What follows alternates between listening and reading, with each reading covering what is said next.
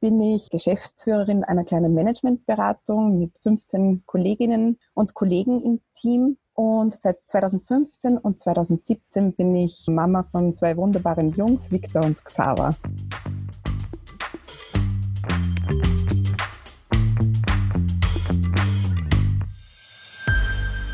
Super, perfekt. Female Leader Stories. Kick-Off, äh, die Folge Nummer eins. Und warum mache ich das äh, live? Auch weil ich mir gedacht habe, es ist eigentlich zu schade, wenn ich äh, meine ganzen Role Models hier eins zu eins äh, interviewe und dann kommt alles in ein Buch. Warum nicht auch einfach so zugänglich machen für jeden, äh, den es interessiert, einfach reinzuhören, selber Fragen zu stellen und vielleicht auch einen einen White Spot zu beleuchten, den ich vergessen habe im Interview. Also kollektive Frauenpower, würde ich sagen, an der Stelle. Ähm, warum habe ich das Projekt auch ähm, ins Leben gerufen oder warum ist mir das wichtig? Ich glaube, Vorbilder erschaffen Glauben sozusagen. Also wenn ich sehe, dass etwas möglich ist, dann glaube ich auch daran, dass es für mich möglich ist. Und äh, deswegen braucht es so Vorreiterinnen wie dich, Lena, die sagen, ja, ich mache als, als Mama mit, mit kleinen Kindern äh, Karriere in der Managementberatung und während die noch super klein sind eigentlich, muss ich sagen. Und da freue ich mich total, heute darauf einzugehen mit dir und was dich dorthin gebracht hat. Darf ich dich bitten, dass du dich einmal kurz vorstellst? Sehr gern. Also vielen herzlichen Dank, Katja, für die Einladung ähm, und dass du mich ausgewählt hast, deine wunderbare Initiative ähm, zu starten. Ähm, ich muss zugeben, ich bin ein bisschen aufgeregt. Ähm, es ist mein erstes Live-Interview. Andererseits freue ich mich einfach riesig äh, darauf, mit dir und mehr mit anderen Teilnehmern auszutauschen weil so ein Gespräch natürlich auch immer ein bisschen einen Rückblick beinhaltet und eine gewisse Selbstreflexion. Und da bin ich schon sehr gespannt auf die Erkenntnisse sozusagen, die für mich rausfallen. Also wie du schon erwähnt hast, bin ich äh, Geschäftsführerin einer kleinen Managementberatung mit äh, 15 Kolleginnen und Kollegen im Team. Wir sind im Bereich Gesundheitswesen tätig und äh, das bin ich seit letztem Jahr. Und 2000, seit 2015 und 2017 bin ich äh, Mama von zwei wunderbaren Jungs, Victor und Xaver. Mhm. Genau. Perfekt. Ich würde sagen, ich jump gleich mal rein und wir beginnen mit, mit, ähm, mit No Smalltalk. Deinen Lebenslauf können dann alle im, im Buch sozusagen auch ein bisschen nachvollziehen und nachlesen. Mich interessiert äh, die psychologische Journey dorthin und wie du das alles stemmst in deinem Alltag etc.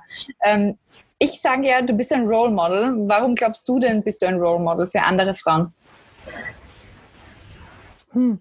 Also ehrlich gesagt identifiziere ich mich gar nicht so sehr mit dem Begriff, weil äh, wie wir im Briefing schon gesprochen haben, meine, mein Karriereweg war sozusagen nicht wirklich ein planvoller, sondern ist mir mehr oder weniger passiert. Ähm, und ich glaube, da waren äh, drei Komponenten ganz äh, wesentlich sozusagen für, für diesen Weg oder ja, für, für die Ermöglichung ähm, diese Position, die ich jetzt innehabe und die ja einerseits natürlich eben diesen Titel Geschäftsführung hat, auf den ich nicht sonderlich großen Wert lege, sondern viel mehr einfach, dass ich mir jetzt, dass ich jetzt in einer Position bin, wo ich mir schon sehr stark aussuchen kann, mit wem ich arbeite, welche Projekte ich mache, und ähm, das erfüllt mich natürlich sehr.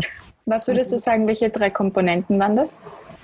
Also die, die eine, ich habe schon gesagt, es war kein planvoller Weg, sondern ähm, zu mir sozusagen gehört äh, eine gehörige Portion Neugier, äh, Leidenschaft und Risikobereitschaft.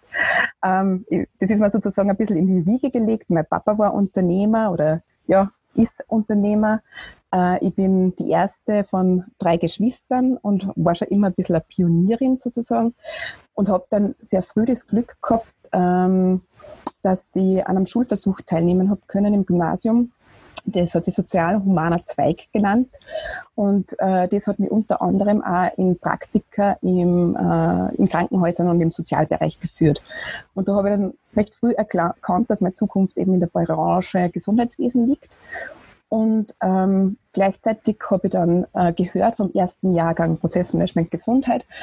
Und ähm, im Rahmen dieses Studiums habe ich erkennen können, dass meine Stärken in der Strukturierung und in der Kommunikation liegen. ich war zwar eine der jüngsten äh, Studentinnen damals, aber ich habe immer, immer die Projektleitung für alle Studentenprojekte damals gehabt. Ich war Jahrgangssprecherin. Ähm, und ja, habe da eben erkannt, dass, dass dieses Strukturieren, dieses Kommunizieren äh, genau meins ist. Ähm, Was hat dich angetrieben, da schon so jung auch die Projektleitung immer zu übernehmen? Generell neige ich einfach dazu, dass ich jede Chance, die sie mir bietet, äh, wahrnehme. Also sei es eben im Sinn von von solchen Projektleitungen, aber eben auch Weiterbildungen. Also ich habe immer geschaut, neben dem Studium, was, was auch immer da angeboten wurde vom Six Sigma Green Belt Qualitätsbeauftragte im Gesundheitswesen, Zertifizierung nach äh, PMA, also im Projektmanagement, Moderationsausbildung und dann auch immer weiter, also an, dann im, am Anfang meiner Berufskarriere, ähm, habe ich einfach ja, jegliche ähm, Chance wahrgenommen und war so eigentlich auch stetig in der Herausforderungszone, verbunden eben auch mit ständiger Weiterentwicklung. Mhm. Also wenn man so will, die letzten 15 Jahre oder diese 15 Jahre meines Berufslebens war ich kaum einmal in der Komfortzone. Also unser ich finde das einen schönen Begriff Herausforderungszone, weil man redet ja auch immer davon, die Komfortzone zu verlassen, aber äh, wo geht man hin, wenn man die Komfortzone verlässt? In die Herausforderungszone finde ich ähm, extrem süß ja, der Begriff, also süß ist ein niedliches Wort jetzt dafür, aber da, was würdest du sagen, braucht man, um in der Herausforderungszone auch äh, bleiben zu können? Weil es ist ja schon anstrengender jetzt als wie in der Komfortzone. Absolut, genau. Es gibt eben genau dieses Zonenmodell und ich war gerade im Begriff zu sagen, äh, unsere Couch hat mich die vergangenen 15 Jahre relativ wenig gesehen mhm. und ich war auch gefühlt lange Strecken auch immer wieder mal in der Überforderungszone. Also mhm. Herausforderungszone, Überforderungszone. Mhm. Und die Herausforderungszone, die dient ja sozusagen dazu, dass man seine Komfortzone immer weiter erweitert. Die Überforderungszone kann eben auch schlagartig dafür, dazu führen, wenn sie lang anhält, dass, dass deine Komfortzone ganz klar wird, indem du eben zum Beispiel in einem Burnout schlitterst. Mhm. Und die gibt eigentlich auch zur zweiten Komponente meines Karrierewegs oder, oder dieser Ingredienzien, glaube ich, die die das gemacht haben, ähm, nämlich dass schon extrem viel harte Arbeit ähm, in diesem Weg steckt. Also das klingt manchmal ein bisschen so, als wäre mir einiges in den Schoß gefallen, aber da war schon ja, viel Schweiß und Tränen äh, damit verbunden, dass ich eben zu meinem Traumberuf äh, gefunden habe und mit richtig tollen, inspirierenden Menschen arbeiten kann und das eben auch mit meiner Familie in Einklang bringen kann. Ähm, also über weite Strecken, die Managementberatung ist bekannt dafür, habe ich 70-Stunden-Wochen hingelegt, ähm, habe mich im Wochentakt Herausforderungen äh, mhm. gestellt, die mein vegetatives Nervensystem ganz schön auf die Probe gestellt haben. Und ich habe so ein bisschen äh, Augen zu und Durchhaltung sozusagen. Und jedes Mal, wenn ich aber eben da mit Zähne zusammenbeißen durch bin, äh, bin ich natürlich aber auch persönlich gewachsen und gestärkt daraus hervorgegangen. Ähm, ja, und das war so eine Situation, wo du sagst, da musste ich so Augen zu und durch Mentalität auch beweisen? Ja, zwei ganz prägende Sachen gibt es da. Ähm, äh, eins war, ich, äh, ich ah, Lena, darf ich dir vielleicht bitten, dein, dein Handy oder deine Kamera hinzustellen? Irgendwie geht das, weil es wackelt manchmal. Es wackelt, entschuldige. Ja, gerne. Geht das so? Enthält? Ja? Ja, super. Ähm, eine äh, solche Erfahrung war, ich bin eben sehr viel auch im öffentlichen Bereich unterwegs, im Gesundheitswesen natürlich, und da gibt es immer Ausschreibungen. Ähm, die äh, sehr stark dann äh, an Personenqualifikationen gebunden sind. Also das mhm. schreibt dann eben zum Beispiel der Wiener Krankenanstaltenverbund, jetzt Gesundheitsverbund, ähm, aus, dass er jemanden möchte, der Moderationsausbildung hat oder PMA-Zertifizierung, blablabla. Und das war ich mit 23 Jahren. Und mhm. äh, deswegen bin ich sehr oft in Unterlagen gestanden, ähm, und war dann quasi auch zur Leistungserbringung unbedingt notwendig. Mhm. Und ähm, habe mich dann im ganz jung, blond als Frau in Primarärzte-Runden wiedergefunden, die sich genau das Gegenteil sozusagen von mir eigentlich da vorne erwartet oder gewünscht hätten, ähm, weil ich diese äh, Formalkriterien erfüllt habe. Ähm, Genau, und das waren, das waren unfassbar intensive, aber extrem lehrreiche Jahre. Also das waren vier Jahre meines Lebens, die ich in dem Projekt verbracht habe, wo ich quasi äh, in der ersten Reihe stehen musste. Und ähm, die zweite große Challenge, ich habe immer schon, obwohl ich eben schon eher ein lauterer Typ bin, unter Anführungsstrichen, äh, gesagt, ich bin kein Mensch für die erste Reihe, für die Bühne. Und genau das ist aber dann wiederum in einem großen äh, Projekt für einen Sozialversicherungsträger von mir erwartet worden, dass ich eben in riesigen Großgruppenveranstaltungen äh, mit äh, 500 äh, Teilnehmern die Moderation übernehme. Ähm, da hat alles, also mein Körper hat da rebelliert dagegen. Ähm, aber es ist eben so, wenn du solche Herausforderungen annimmst, dann, dann dann übst du das, lernst du das und irgendwie tritt das, glaube ich, einfach auch im Gehirn Pfade aus, dass du merkst, wenn, wenn, ich, wenn ich mit dem störe, ich werde sozusagen erfolgreich daraus mhm. hervorgehen. Also mit jeder Herausforderung hast du einfach auch gelernt, dass es gar nicht so schlimm ist und dass man, dass man das auch schafft, wenn man genau. sich der stellt. Ja, genau. Wobei äh, ein bisschen, äh, wie sagt man, Downsides hat natürlich eben diese, diese mein Zug zum Tor und dieses teilweise mhm. Overachieving und äh, auch ein wenig im Voraus, ähm, wie sagt man, im vorauseilenden Gehorsam handeln äh, mit sich, weil ähm, weil natürlich hat es auch einiges an Entbehrungen mit sich gebracht und auch einen gewissen Leidensdruck, sage ich mal. Also ich bin ja vom Persönlichkeitstyp, habe ich gelernt, da gibt es ja dieses Process Communication Model, bin ich ein Macher, Empathiker und, und erarbeite mir gerade die Stufe des Logikers. Ähm, und Macher und Empathiker in dieser Kombination ist sozusagen gewissermaßen ein bisschen tödlich, wenn es auch um das Thema sich zu übertrippeln ähm, äh, geht und ähm, Burnout-Risiko sozusagen damit verbunden ist. Weil, weil man will, dass es allen rundherum gut geht mhm. und dass man alle Erwartungen erfüllt und dann gleichzeitig ein Macher ist, der sich einfach die Ärmel hochkrempelt und tut, tut, tut, dann kann das halt eben auch oft dazu führen, dass, man, dass das ein bisschen zu viel ist. Und das ist was, woran ich jetzt eigentlich gerade sehr stark arbeite, aber ich habe halt jetzt auch Gott sei Dank die Position sozusagen, wo ich mir das einfach auch viel besser richten kann und wo Gott sei Dank jetzt auch die, die Kultur in meiner aktuellen Firma äh, genau danach ist, ähm, dass ich eben schaue, dass ich klar kommuniziere, wenn ich Unterstützung brauche, dass ich mein Netzwerk aktiviere äh, und auch, dass ich, mir, dass ich meine eigene Wahrnehmung äh, bewusst von anderen Persönlichkeitstypen relativieren lasse. Also da passt da ganz gut, dass mein Mann äh, ein Logiker und Beharrer ist, der das alles immer sehr strategisch und äh, anal äh, analytisch angeht. Ähm, weil da natürlich dann auch einfach, äh, gerade eben auch, wenn es um große Herausforderungen geht, der dann einfach mal sagt, ja, mach langsam, nein, das, das ist vielleicht gar nicht notwendig. Äh, konzentriere dich nochmal drauf, was wird da eigentlich wirklich erwartet und so weiter. Mhm. Das genau. wäre nämlich auch meine nächste Frage gewesen, weil du hast jetzt schon zweimal auch gesagt, okay, ähm, du bist auch gern in der Überforderungszone und bist eine Macherin mit, äh, gepaart mit Empathikerin, was Burnout-Gefährdung irgendwie vorprogrammiert. Äh, wie hast du es geschafft, da nicht reinzuschlittern? Weil offensichtlich hast du es gut gemeistert. Ja, ähm, also ich glaube, ich habe schon tatsächlich äh, äh starke Nehmerqualitäten sozusagen. Ähm, und es war halt immer so, dass mir die Arbeit extrem viel Spaß gemacht hat. Also mhm. diese 70 Stunden, ähm, die waren, während ich es getan habe, recht erfüllend und eigentlich mhm. leicht.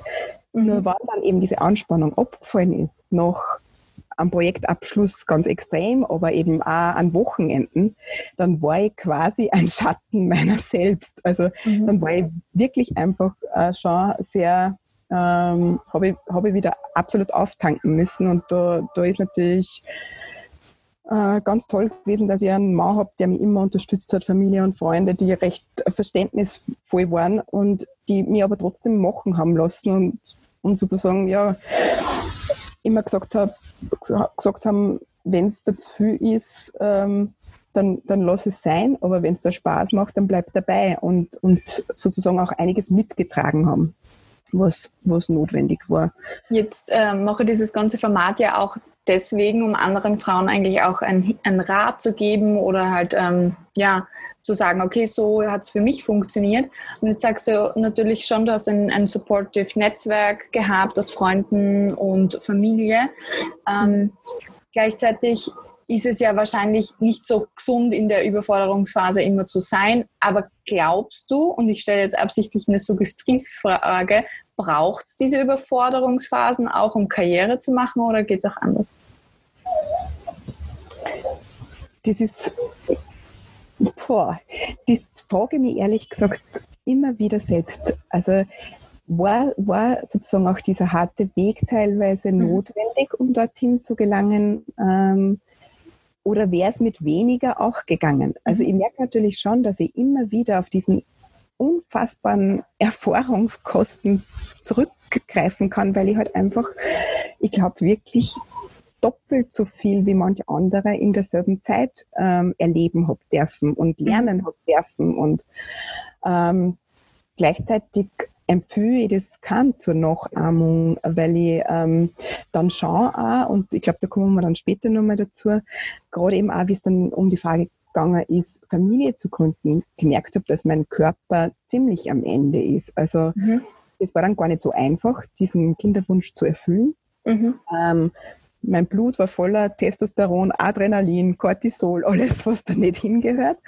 Ähm, ja. Und insofern empfehle ich es ganz klar nicht zur Nachahmung.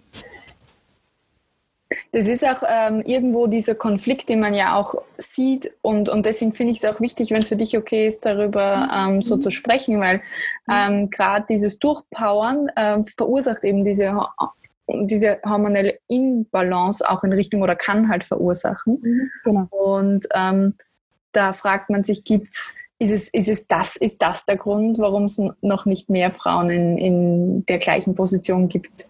Wie du ja. dort bist, dass es irgendwie dieses Spiel, das man in der Wirtschaft aktuell noch spielen muss, darauf ausgerichtet ist, auf mehr zu leisten in kürzerer Zeit? Mhm. Ja, glaube ich schon.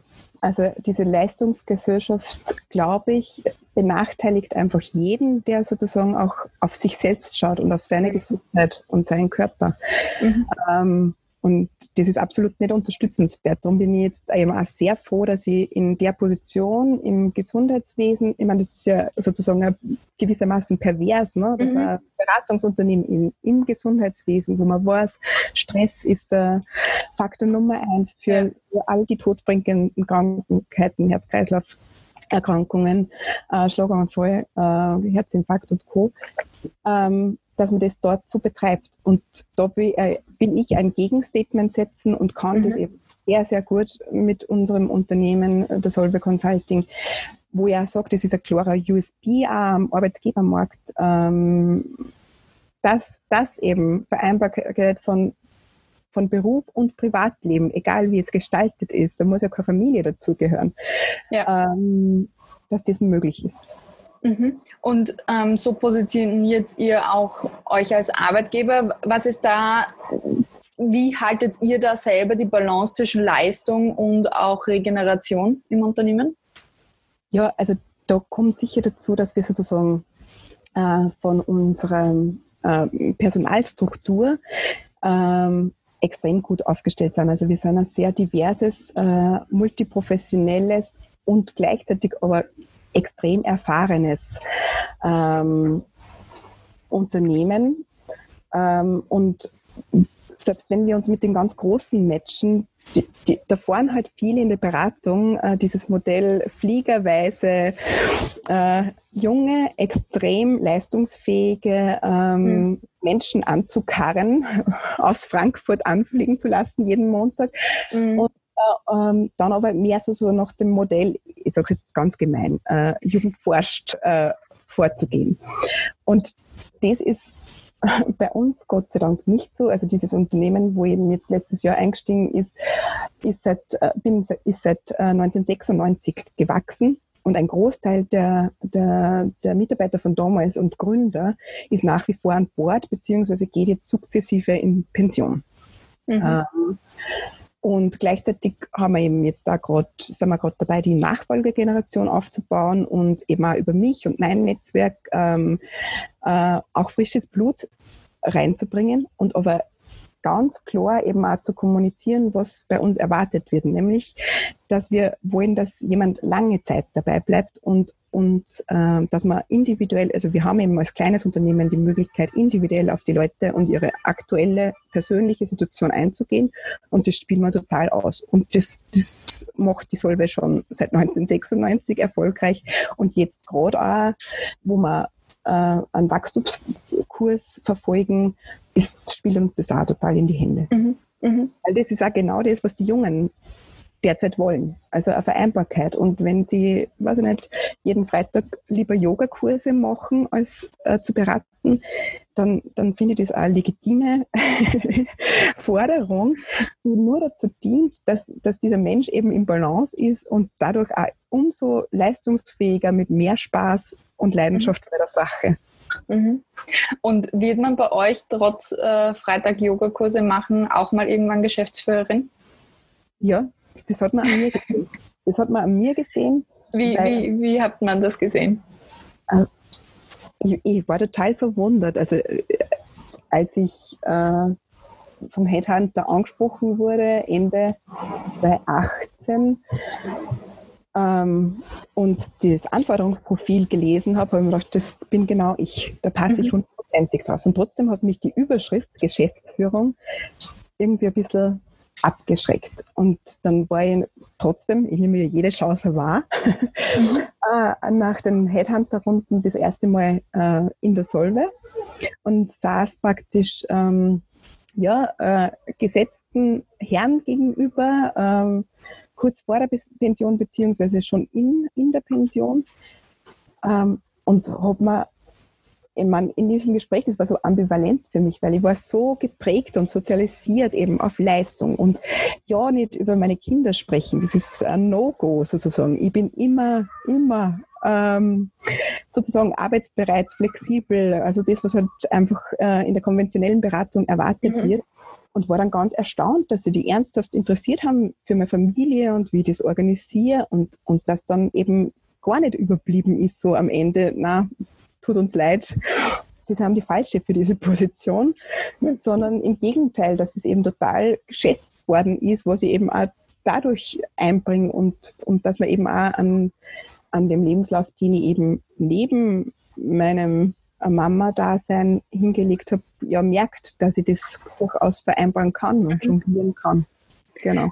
Jetzt sind mir zwei Sachen aufgefallen, über die ich vielleicht noch gern tiefer sprechen möchte. Einerseits hast du gesagt, der Titel Geschäftsführung hat dich ein bisschen abgeschreckt. Da würde ich vielleicht noch gern darauf eingehen, warum das so ist. Mhm. Äh, aus deiner Sicht und zweitens aber auch, dass du uns ein bisschen erzählst, wie strukturierst du denn deinen Alltag mit vierjährigen und zweijährigen Sohnemann? Ja, ähm, warum hat mich Geschäftsführung geschreckt? Also ich habe schon ähm, ich bin eben sozialisiert im Gesundheitswesen und ähm, habe sehr früh mit hochrangigen Entscheidungsträgern zu tun gehabt und nun sind halt diese ähm, Organisationen in dem Bereich sehr oft sehr traditionell äh, strukturiert. Und Hierarchie heißt ja, habe ich gelernt, äh, auf Griechisch äh, Ordnung der Männer. Mhm. Echt? Ähm, das habe ich gar nicht gewusst. Mhm. Lustig. Äh, ja, und für mich ähm, eben auch in diesen traditionellen Unternehmen, wo ich mich eben auch der, im Rahmen der Organisationsberatung viel mit Aufbauorganisationen beschäftigt habe, ist halt das immer extrem top-down organisiert und sehr viel ähm, erfolgt da ohne Partizipation.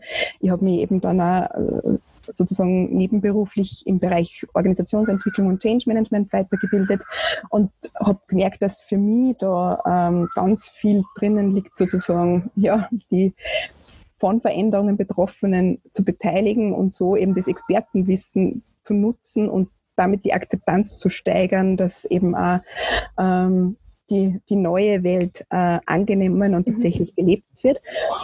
Und ähm, die, also das ist halt, das ist was, was ich jetzt, glaube ich, erst so richtig merke. Also für mich war Führung, ich habe meiner Meinung nach, glaube ich, führt jeder von uns. Also ohne, dass das irgendwie in einem, äh, in einem Titel drinnen ist. Aber egal in welcher Situation, wenn man in einem Gespräch ist oder, oder in einer Interaktion, dann, dann führt man in, äh, durch eben zum Beispiel deine Fragestellungen, führst du dieses Gespräch. Mhm. Und, ähm, und ich bin halt ein absoluter Teamplayer. Und insofern, glaube ich, spielt da eben auch wieder das rein, ich bin nicht gemacht für die erste Reihe, so ein bisschen ein Glaubenssatz, den ich dabei bin aufzulösen. Mhm. Ähm, Gut so. Und, ja, und dieses Primus inter pares sozusagen, das, das leben wir jetzt und das, das passt auch zu meiner Persönlichkeit. Was heißt Primus inter pares? Die erste unter Gleichgestellten. Also, ah, okay. genau. Mhm. Okay, also so, weil du es so gekannt hast und das an und für sich nicht zu dir und deiner Teamplayer-Funktion und so weiter gepasst hat, hat es dich ein bisschen abgestreckt. Kann nicht das sein? Genau, genau, genau. Mhm. Mhm. Und erzähl mal, wie, wie organisierst du deinen Alltag mit den Kids? Ja, ähm, jetzt derzeit, also das war auch natürlich ein bisschen ein Weg, ähm, sozusagen ähm, da ein System reinzubringen. Äh, bei meinem alten Arbeitgeber ähm, war diese Vereinbarkeit schlicht nicht gegeben. Das heißt, es ist auch eben sehr stark zu meinen Lasten äh, unter Anführungsstrichen gegangen.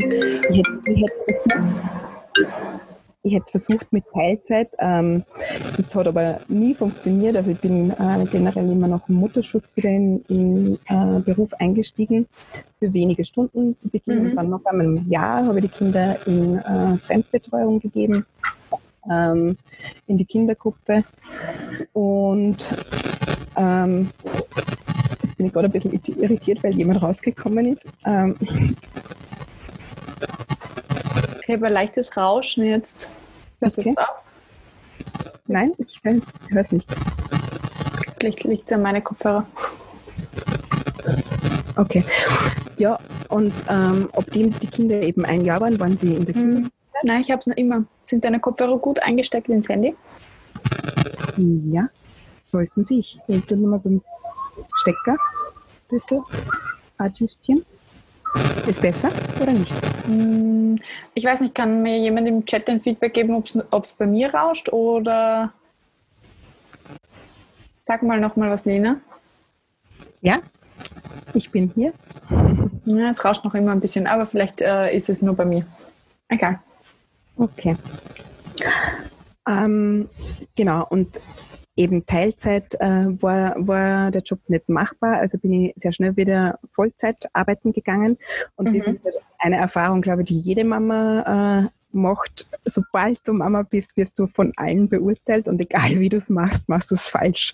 Also die Mama, die äh, lange Zeit Vollzeitmama ist und äh, die, die ersten Jahre ihrer Kinder zu Hause verbringt, ist halt die, die ihrem Mann auf der Tasche liegt, äh, überspitzt formuliert, und die, die eben mhm. wieder arbeiten geht, vernachlässigt ihre Kids und genau.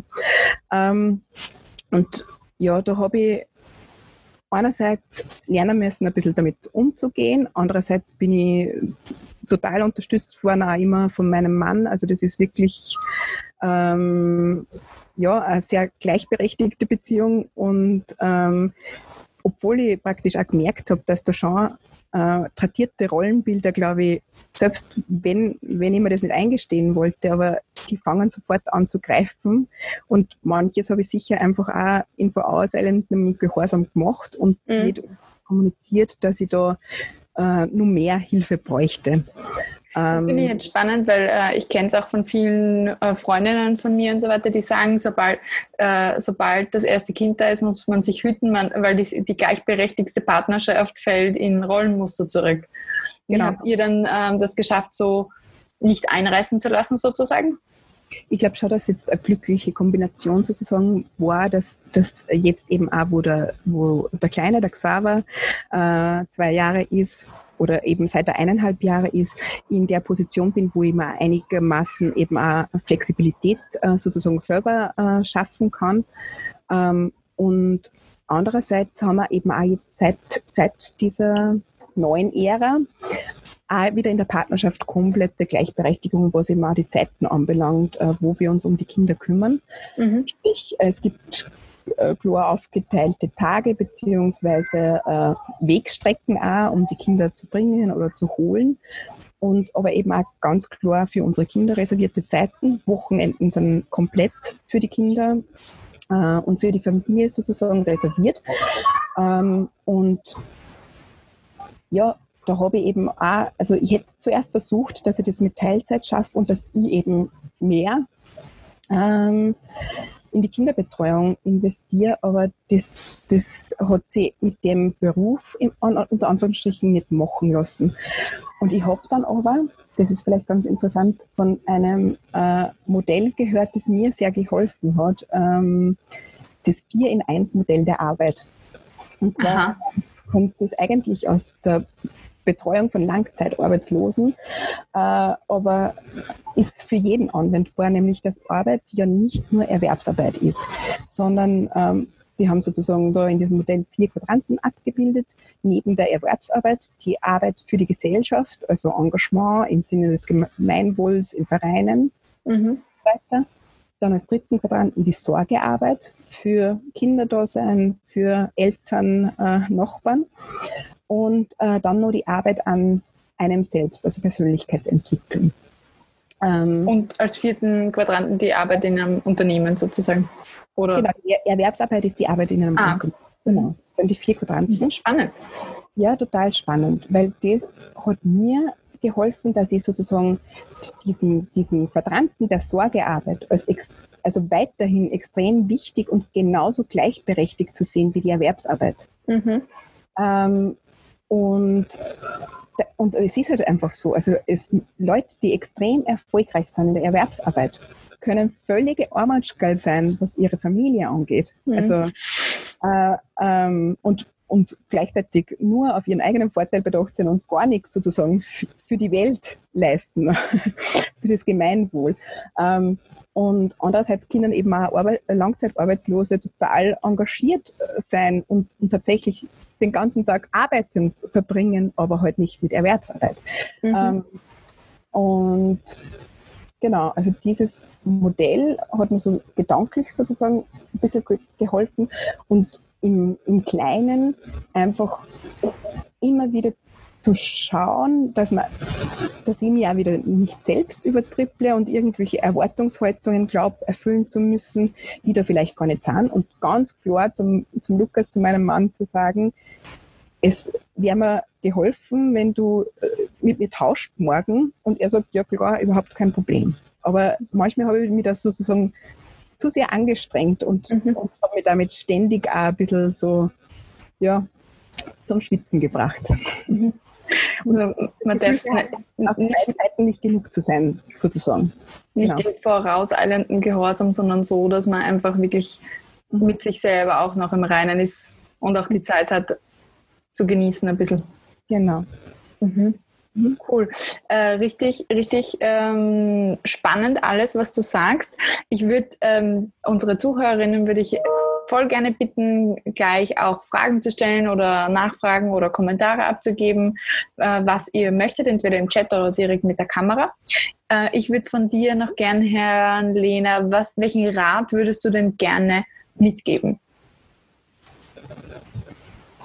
Hm welchen Rat würde ich gerne mitgeben? Also ich glaube, dass in, in jungen Jahren ganz essentiell ist, sich die Zeit zu nehmen, sich zu orientieren und das zu finden, was einen Spaß macht. Mhm. Äh, weil ich glaube, man kann nur mit Leidenschaft äh, sozusagen sein Licht in die Welt bringen und äh, wirksam werden und äh, was erreichen. Und und wenn das nicht das erste Studium ist, dann soll es halt ein zweites oder ein drittes sein, so, sozusagen. Ähm, oder kein Studium, aber eben immer wieder in sich reinzuhören und halt auch manchmal gegen Widerstand wahrscheinlich ähm, seinen eigenen Weg zu gehen. Wie macht Frau das am besten? Den eigenen Weg finden? Viel ausprobieren. Also viel ausprobieren, Chancen wahrnehmen, äh, viel herumzukommen, mit vielen Menschen sprechen. Ähm, bei mir kommt ja da selber immer gleich der, weil, weißt du, ich bin ja auch äh, ehemals Corporate, jetzt mache ich Startup.